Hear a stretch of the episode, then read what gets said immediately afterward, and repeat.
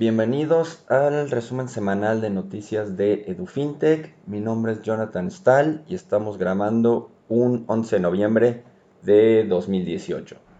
Este podcast se deriva de eh, la newsletter que envío cada semana a mis contactos y para la gente que no quiera leerlo o prefiera escucharlo, entonces voy a empezar a hacer eh, este podcast que les servirá para estar al tanto de las noticias. ¿Cómo lo divido? Igual que eh, la carta, es simplemente eh, fintech, luego el segmento de blockchain y criptomonedas, finalmente el de inteligencia artificial y luego noticias eh, extras que considero relevantes. Entonces, para empezar, vamos con la parte de fintech.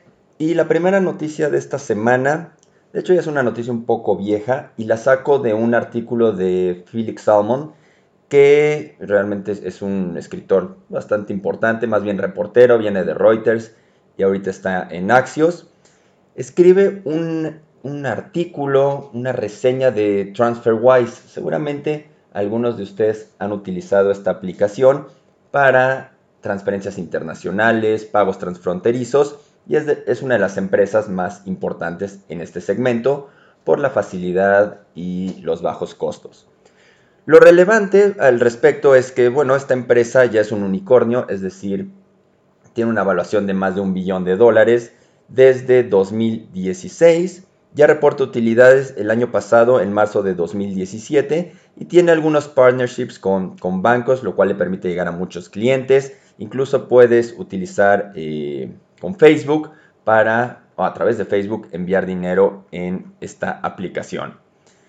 Lo importante y el tema que eh, detallo en la, en la carta, en mi newsletter, es que a pesar de que ha tenido un crecimiento exponencial en los últimos años, eso no significa o no se traduce que le ha quitado poder de mercado a los transmisores de dinero tradicionales. Es decir, Western Union sigue creciendo, claro, no de la misma manera, pero no ha perdido mercado frente a eh, estas aplicaciones que muchas veces la gente piensa que, bueno, estamos transitando hacia empresas fintech que van a desbancar o a quitarles poder de mercado a operadores tradicionales. En cierta medida y en algunos casos esto es cierto, pero aquí es importante notar que no ha sucedido hasta eh, el momento. Otro aspecto relevante que maneja Felix Salmon es que esta empresa no es verdaderamente disruptiva. Si bien se vale de la tecnología para proporcionar estos servicios más, eh, de manera más efectiva y eh, barata, de todos modos no ha modernizado o no ha existido esta verdadera disrupción en el segmento de eh, pagos internacionales.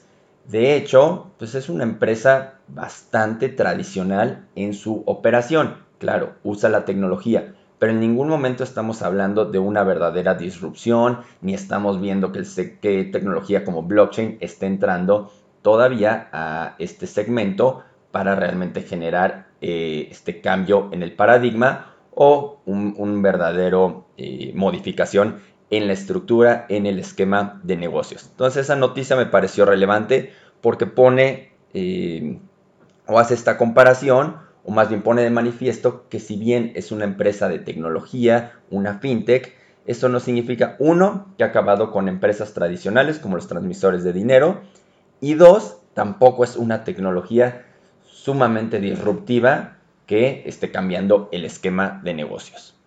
Como segunda noticia, en Business Insider publica las 25 fintechs más innovadoras, esto según un estudio de KPMG, en primer lugar tenemos a Ant Financial, seguramente mucha gente la conoce, es el brazo financiero de Alibaba y empezó con Taibo en, 2004. La segunda es JD Financial, esta es del operador de, comercio electrónico JD.com, este es su eh, brazo financiero y también proporciona servicios eh, en línea o fuera de línea a muchos eh, comercios, datos, análisis, créditos, en fin, es, un gran operador eh, en China. Grab es la tercera, es un super app, de los llamados super apps porque puedes hacer eh, pues, muchísimas cosas. Es de Singapur y es similar a Uber en el sentido de que sirve para eh, transportación, pero no solo puedes tener taxi, shuttles, también puedes tener, ¿cómo se llama? Aventones, puedes pedir comida, en fin, puedes hacer muchas cosas a través de esta aplicación que se llama Grab y es de, Singapur. Puedes rentar coches, puedes tener acceso a, bicicletas, shuttles, en fin, es una super aplicación. Chequenla y está en tercer lugar de las empresas eh, chinas más eh, innovadoras. En cuarto está otra empresa china que se llama Du Xiaoman y esta es el brazo, una extensión de Baidu, que es el, Google de, China. Y como quinto lugar, Social Finance, una empresa americana, una fintech sobre todo que atienda al segmento de eh, créditos o de eh, préstamos para estudiantes. ¿Qué es relevante? Eh, digo, en, las otras 25 vemos Revolut, ¿no? Monzo, vemos Klarna, vemos Oscar Health, en fin, distintas empresas que ya conocemos, algunas nuevas, pero en fin, son empresas que ya conocemos. Lo relevante, China, Inglaterra y Estados Unidos siguen dominando el segmento eh, fintech. Hay muchos new, banks o estos nuevos bancos que son 100% eh, móviles como Revolut, como Monzo. También tenemos eh, otro banco que es muy importante, N26. Y segmento Insurtech y HealthTech empiezan a cobrar relevancia en estas fintechs más importantes a nivel mundial. Otra noticia en, este primer segmento fintech es de Chris Skinner, él tiene un, es un inglés y tiene un blog de Financer eh, muy importante. La semana pasada en la newsletter les puse un estudio que hizo Gartner, esta empresa que analiza eh, empresas tecnológicas, y ellos establecieron, o el artículo mencionaba, que para el 2030, según ellos, el 80% de los bancos o del segmento financiero tradicional iba a desaparecer. Si no se reinventaban y en fin, para ellos, eh, cuatro de cada cinco empresas financieras de las que conocemos van a desaparecer. Eh, Chris Skinner hace un análisis y realmente dice que esto pues, está tan prácticamente eh, fuera de sí, no, no tiene sentido, esto no va a suceder de tal manera. Claro, reconoce que los bancos todavía siguen teniendo, no todos, pero la mayoría, una mentalidad tradicional, no se están adaptando, en fin, no, no, no están evolucionando en sus sistemas o no los están desarrollando, todavía tienen sistemas de los 60, 70 algunos, pero eso no significa que la gente necesariamente se vaya a cambiar a uno de estos nuevos bancos o a una fintech. La razón el punto toral de su argumentación es que una vez que estás en un banco y tienes una cuenta, para que te cambies realmente tiene que pasar algo grave. Tienen que hacerte un fraude o realmente te, tienen que dar un servicio pésimo. Porque una vez que tienes una cuenta ahí, la gente lo que menos quiere es mover su dinero o hacer toda la tramitología para cambiarse.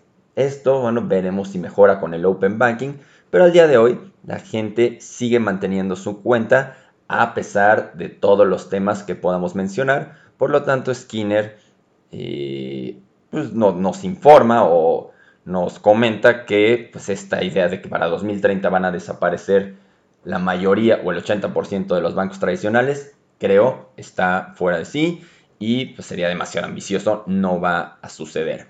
Entonces ahí pueden checar eh, otros argumentos que da, pero me parece una noticia relevante.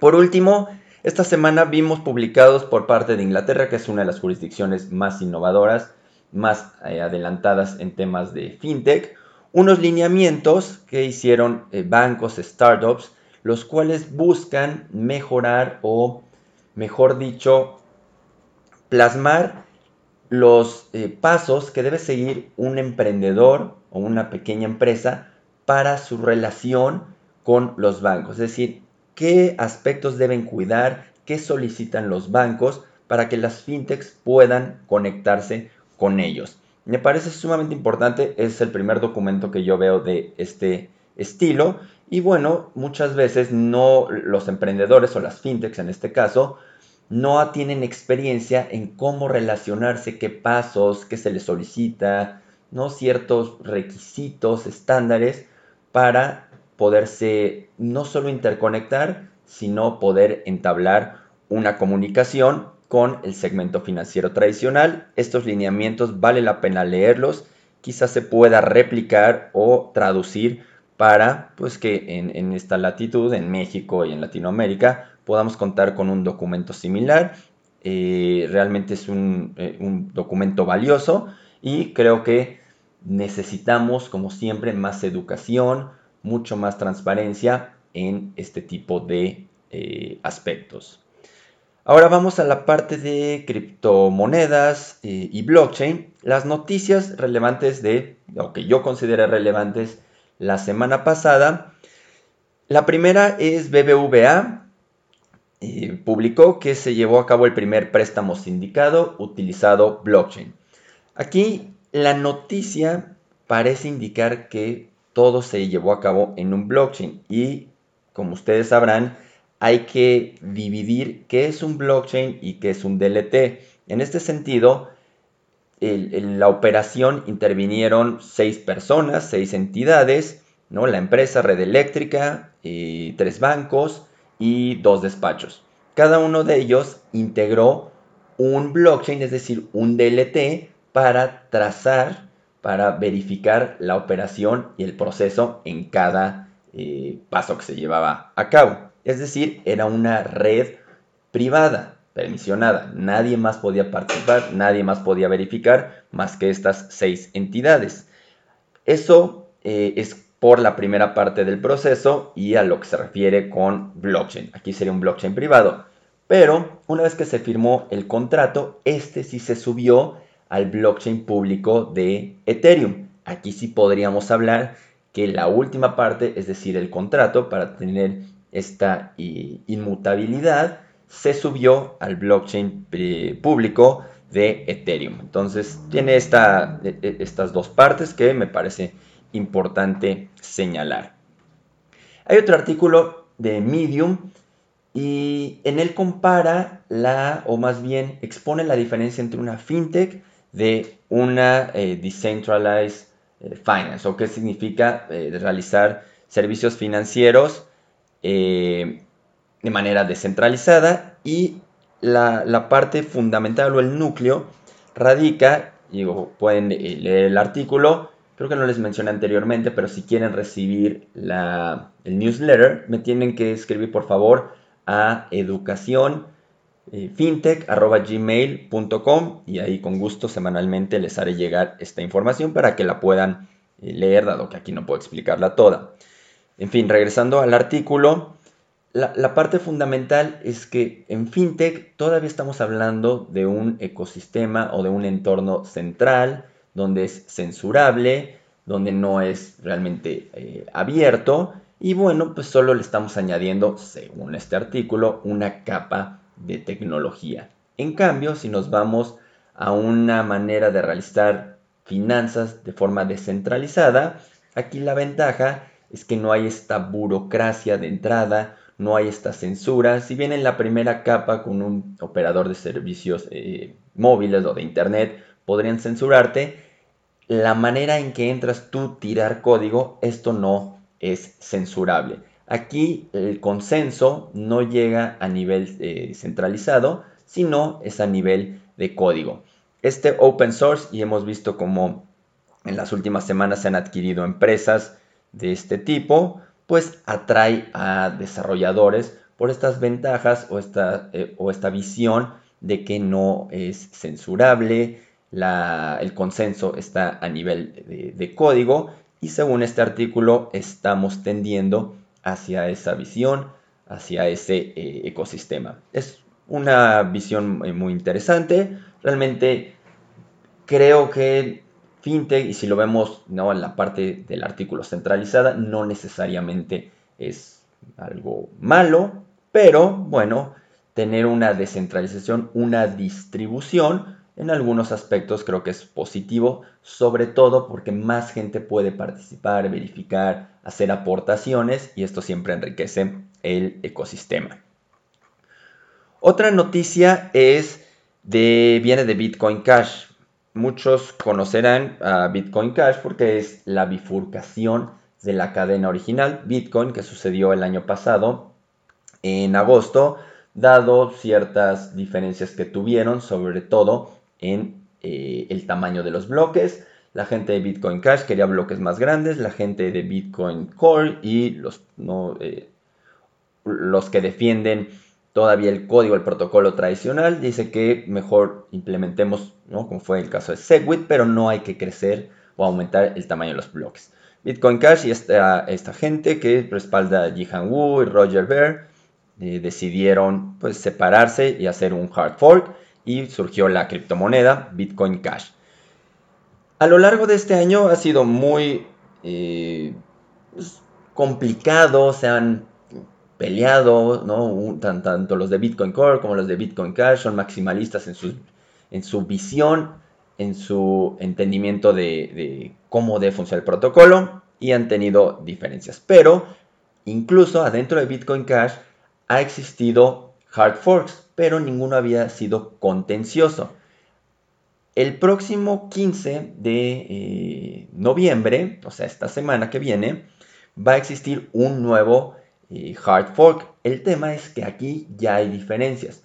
Por un lado está Bitcoin eh, ABC, que solo quieren meter algunos cambios al, al código, ¿no? como atomic swaps, pero no quiere incrementar el tamaño de los bloques. Actualmente son 32 megas, pero está el segmento de Bitcoin eh, Satoshi Vision que encabeza Craig Wright. Craig Wright igual lo conocen por el, este australiano que se, se hace llamar eh, Satoshi o él cree o nos dice que es efectivamente Satoshi. Nunca se ha comprobado, no hay evidencia de ello, pero bueno, está encabezando el grupo disidente que quiere incrementar los bloques a 128 eh, megas. Aquí lo, relevante es que no se han puesto de acuerdo y muy probable va a existir una nueva bifurcación y vamos a contar con dos eh, criptomonedas. Una, la cadena pues, de Bitcoin Cash que va a seguir con los 32 megas y algunos cambios, modificaciones al protocolo. Y la otra, digo, si sucede, si hay mineros que lo apoyen, pues seguirá con eh, Bitcoin Satoshi Vision, que es la de eh, Craig Wright. Eh, actualmente el Bitcoin ABC, que también está detrás Jihan Wu, que es el de Bitmain, y de hecho las nuevas Antminer, que son estas las máquinas de minado, los ASICs, acaba de sacar una nueva versión y ya la está distribuyendo, pues obviamente para también aportar más hash rate, más poder de la red hacia eh, Bitcoin ABC. También eh, la mayoría o los más famosos exchanges están en favor de esta primera eh, versión que no busca incrementar el tamaño de los bloques. Vamos a ver qué, sucede, pero muy probablemente existirá una bifurcación, lo cual nunca, o no, no es nunca, pero no necesariamente es bueno, dado que pues, Bitcoin Cash, bien o mal, es la cuarta moneda, criptomoneda en cuanto a valor de mercado. Pero veremos qué pasa el 15 de noviembre. Por último, eh, China está poniendo atención a los llamados airdrops. Airdrop es una manera de distribuir tokens, pero lo haces gratuitamente. Es decir, y lo pasó esto en Bitcoin Cash y cuando hay bifurcaciones, se crea una copia de eh, el protocolo o de lo que tenía cada uno hasta el momento, se hace una copia y se le abonan esos tokens a una persona o a los que están dispuestos a seguir también con esa cadena. El tema que están viendo en China es, como sabrán, hace el año pasado se prohibieron los ICOs y la gente sigue buscando una manera de dar recursos o de, de colocar sus tokens entre el público. Y como un ICO, pues no vas a enviar tu Bitcoin o Ethereum o la criptomoneda que se manejaba para recibir en cambio estos eh, nuevos tokens. Aquí te los regalan. Y como te los regalan, pues realmente no está violando ninguna ley o normativa financiera en principio, pero lo que se están dando cuenta es que realmente los airdrops los están utilizando como una manera de darle la vuelta a la regulación o a esta prohibición en cuanto a ICOs. Entonces China ya está poniendo énfasis y se está fijando en esta manera de eh, operar de algunos desarrolladores, por lo tanto, pues va a buscar, no sé si prohibirlo, pero sí tenerlo en el radar y pues de aquí en adelante, eh, pues ver qué, qué hacer al respecto, porque, les repito, no lo están utilizando como tradicionalmente se usaba de, bueno, entregar al público inversionista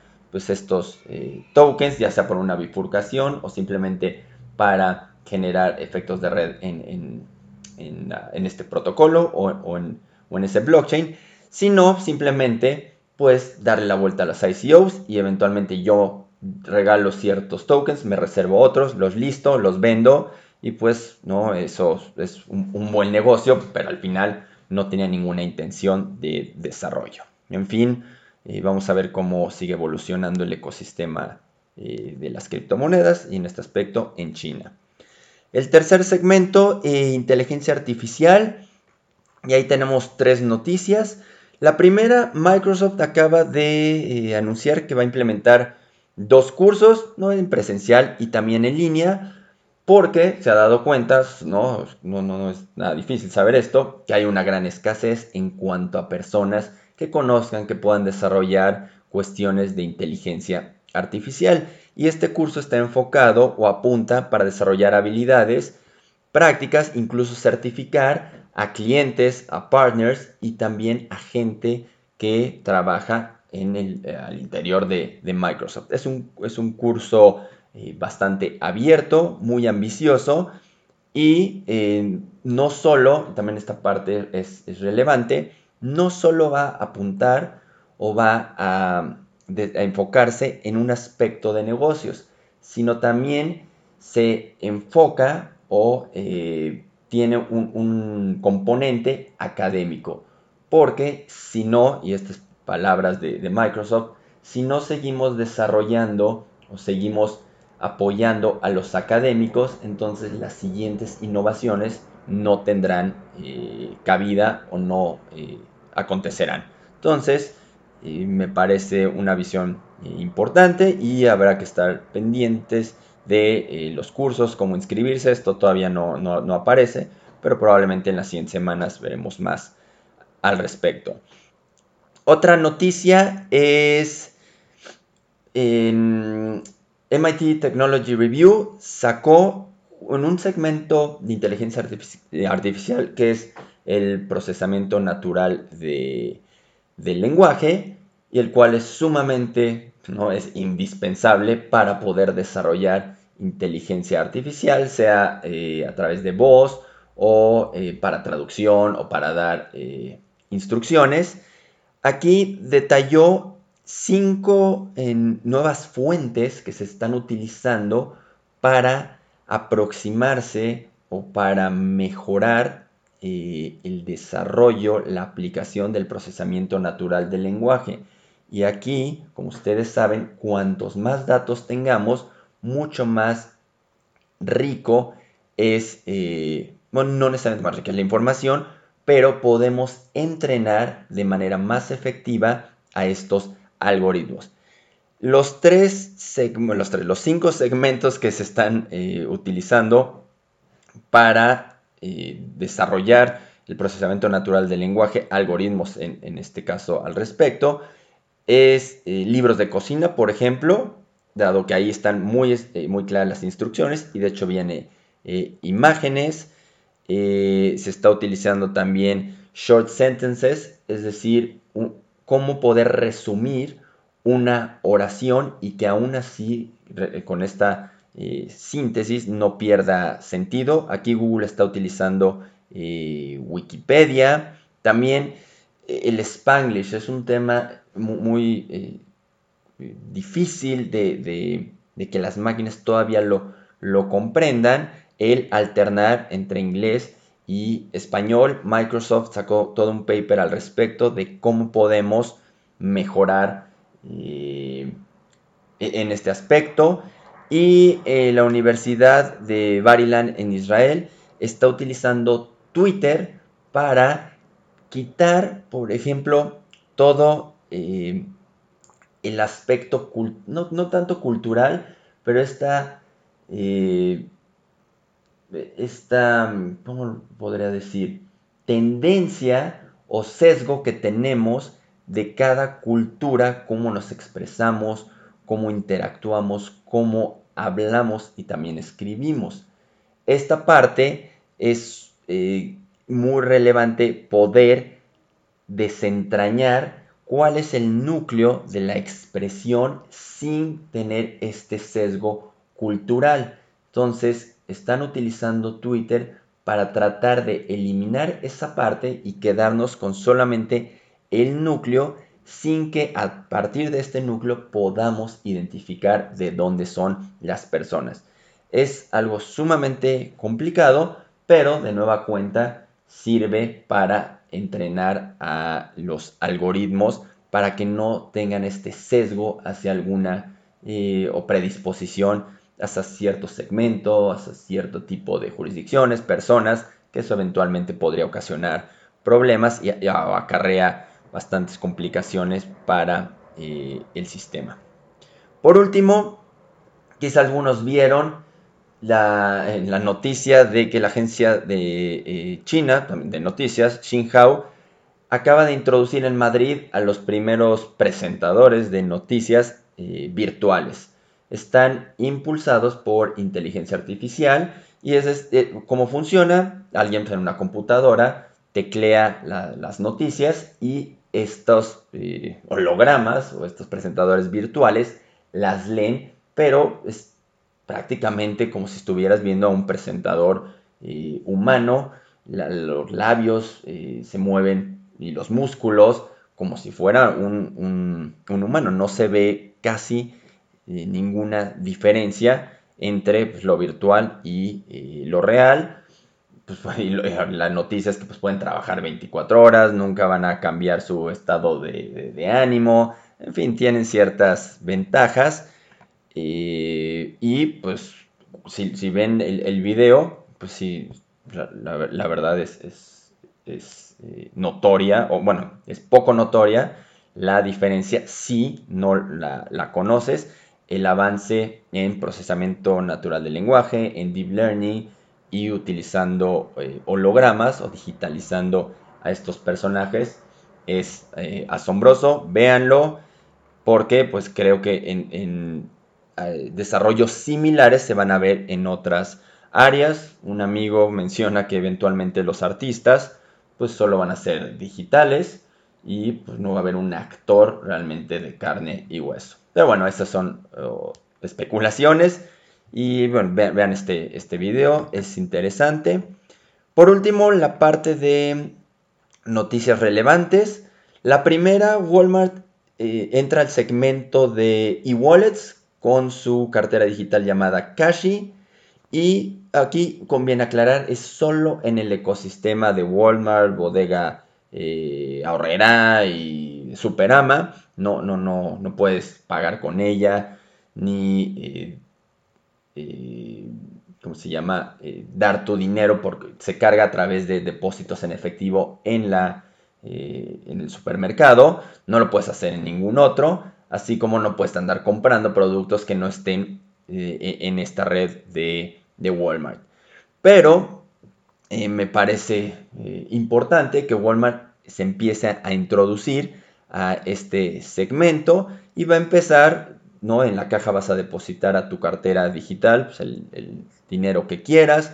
Puedes comprar eh, productos, ¿no? servicios en línea y luego van a evolucionar hacia eh, puntos de recompensa y en fin, algo similar a lo que tiene Starbucks con su eh, aplicación móvil que quizá varios de ustedes estén utilizando.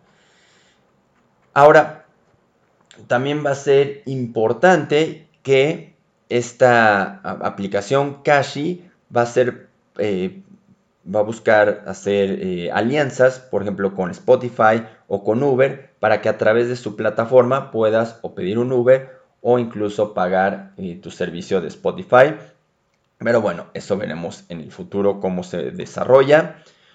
Por la segunda noticia, el sandbox de la ley FinTech estaba previsto para marzo de 2019. Probablemente se adelante. Ahorita las disposiciones secundarias están en, la CONAMER y muy probablemente sean publicadas en las siguientes eh, semanas. Ahora el proyecto hay que estudiarlo, ¿no? Porque modelos novedosos es una, digamos, un capítulo sumamente difícil e interesante, pero compleja su implementación en, la práctica. Y bueno, veremos el proyecto, los detalles, qué tan abierto o qué tan complicado, qué tan pro innovación, pro competencia se, se presenta. Ojalá sea algo positivo, es lo que todo el mundo eh, espera, pero bueno, habrá que analizarle el proyecto. En las siguientes semanas lo analizaremos una vez que tengamos más detalles al respecto, pero es una buena noticia que lo estén adelantando. Y por último, Amazon llega a México, igual algunos lo, ven en su correo electrónico, con su inteligencia artificial y sus aplicaciones o sus gadgets, que es la inteligencia artificial de Amazon, se llama el software Alexa y pues los gadgets que pueden comprar ya en, Amazon es el Echo, esta bocinita, o un, bueno, ni tan bocinita, para la cual, la cual te puede leer las noticias, puedes pedirle que prenda las luces, puedes pedirle una canción, hay un Echo Plus, otro tipo de bocinita, y está Echo Spot y Echo, Echo Dot, que son los productos que Amazon está abriendo para ya el mercado mexicano.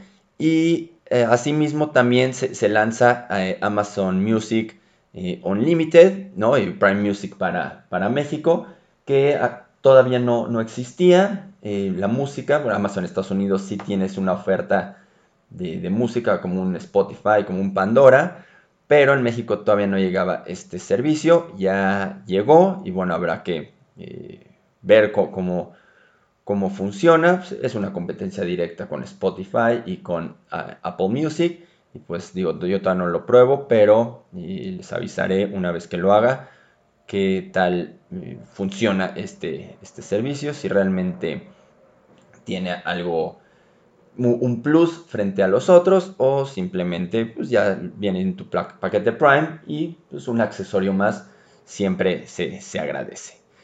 Eh, llegamos al final de, este resumen semanal.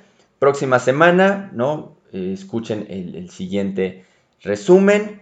Y como les dije, si quieren recibir la newsletter, mándenme un correo a educacionfintech.gmail.com. Mi nombre es Jonathan Stahl. Y este fue el resumen de noticias. Nos escuchamos la siguiente semana. Muchas gracias.